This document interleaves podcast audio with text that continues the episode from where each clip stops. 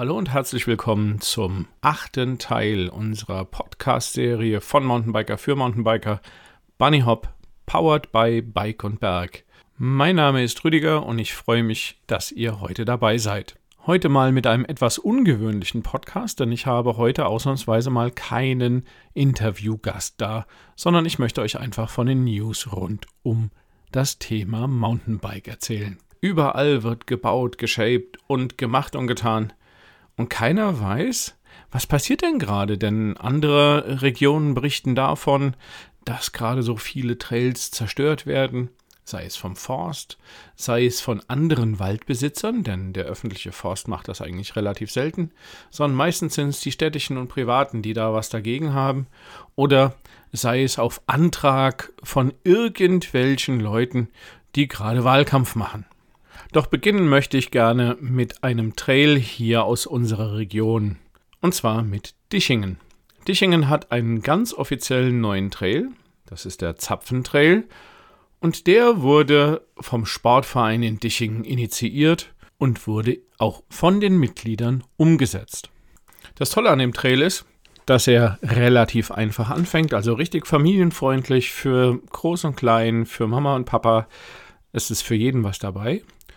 Und in der zweiten Hälfte, na sagen wir mal im dritten Drittel, wird der Trail aus einem blauen Trail dann zu einem roten Trail. Das heißt, hier kommen dann auch tatsächlich ein paar schwierigere Hindernisse und es wird richtig spannend auf dem Trail.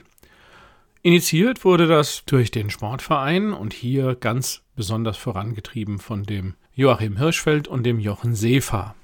Beide in der DIMP, IG Ostwürttemberg auch organisiert und sehr engagiert, wenn es um das Thema Trails geht. Hier schon mal einen ganz herzlichen Dank an die beiden und vor allem auch an die Jungs, die drumherum den Trail geshaped haben und sehr viel Engagement, sehr viel Freizeit rein investiert haben, bevor der Trail so stark war, wie er denn heute ist. Das zum Zapfentrail. Ein bisschen mehr werden wir da auch nochmal in einem Interview mit Joachim Hirschfeld oder mit Johann Seefer berichten.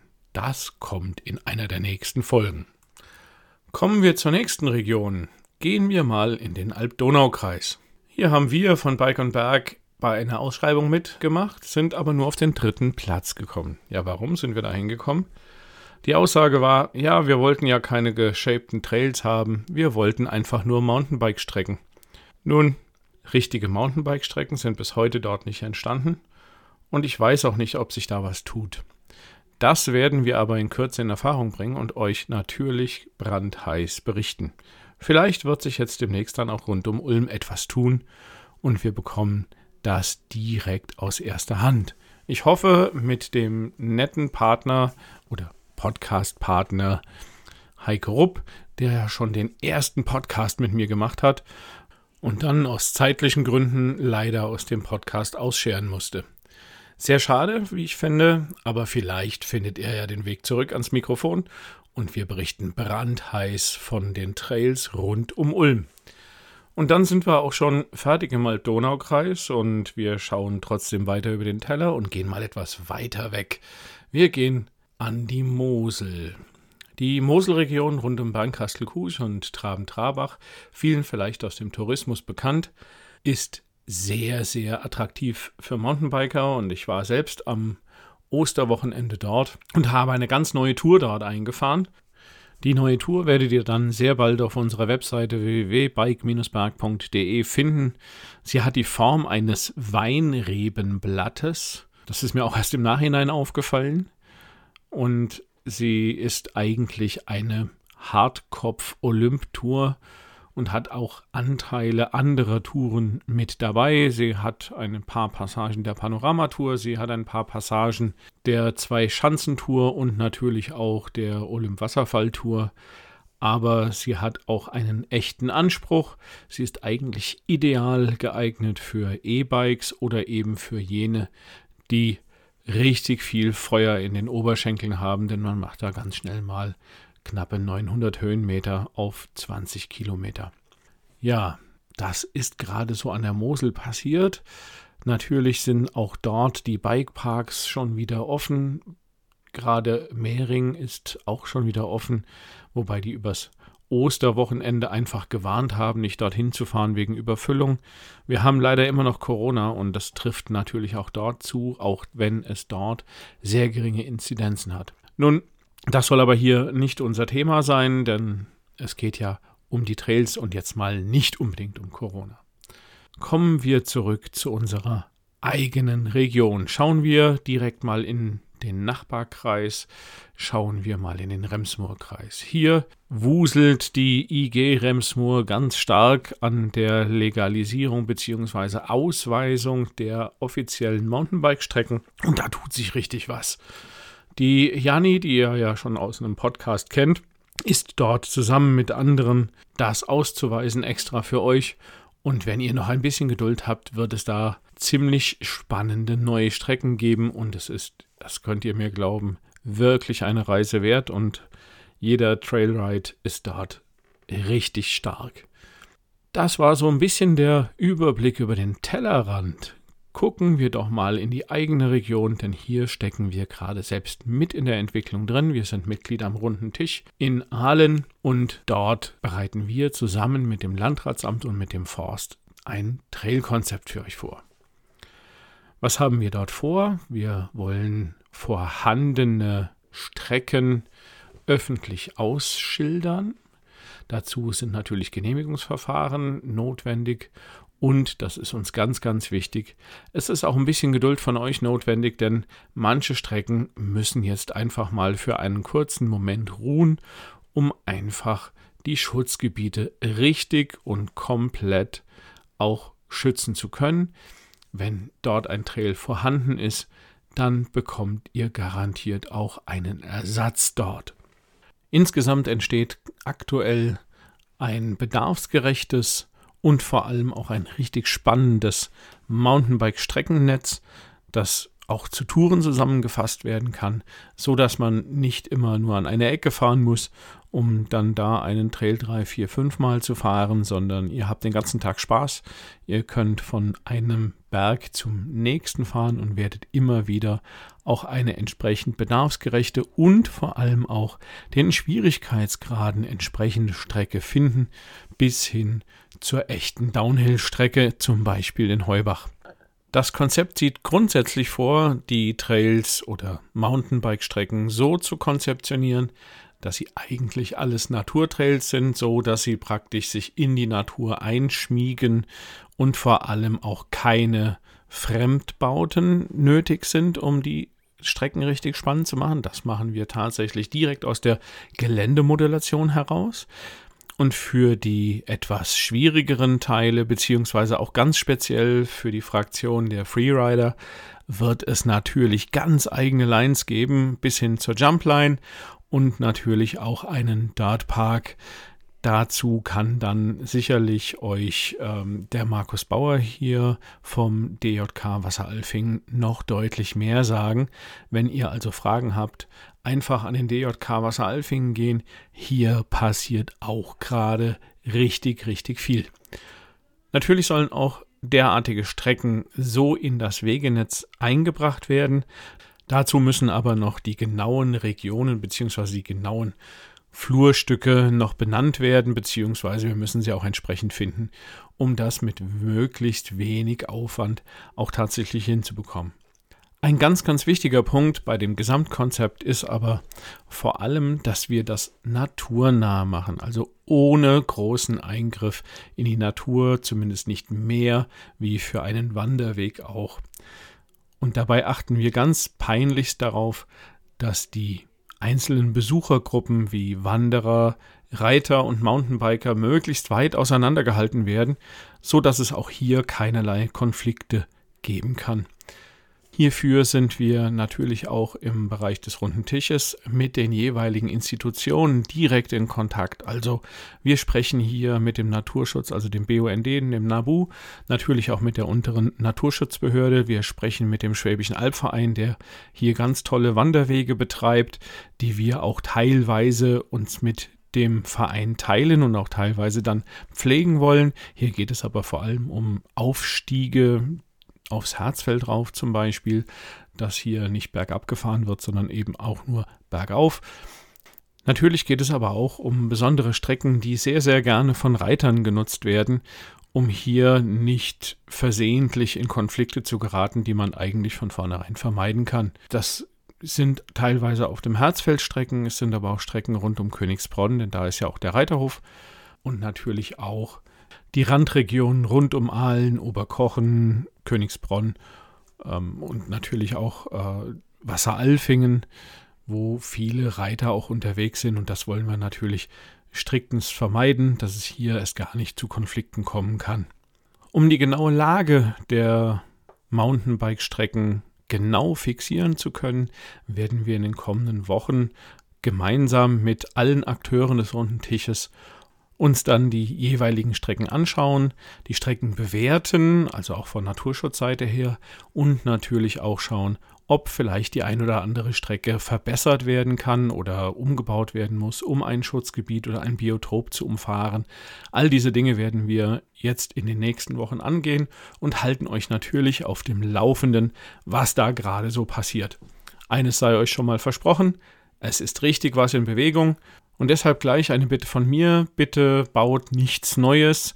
Aktuell werden wir die Strecken alle sondieren und eines sei versprochen, es wird ein wirklich starkes und bedarfsgerechtes Netz entstehen, das hier in Deutschland vor allem einzigartig ist.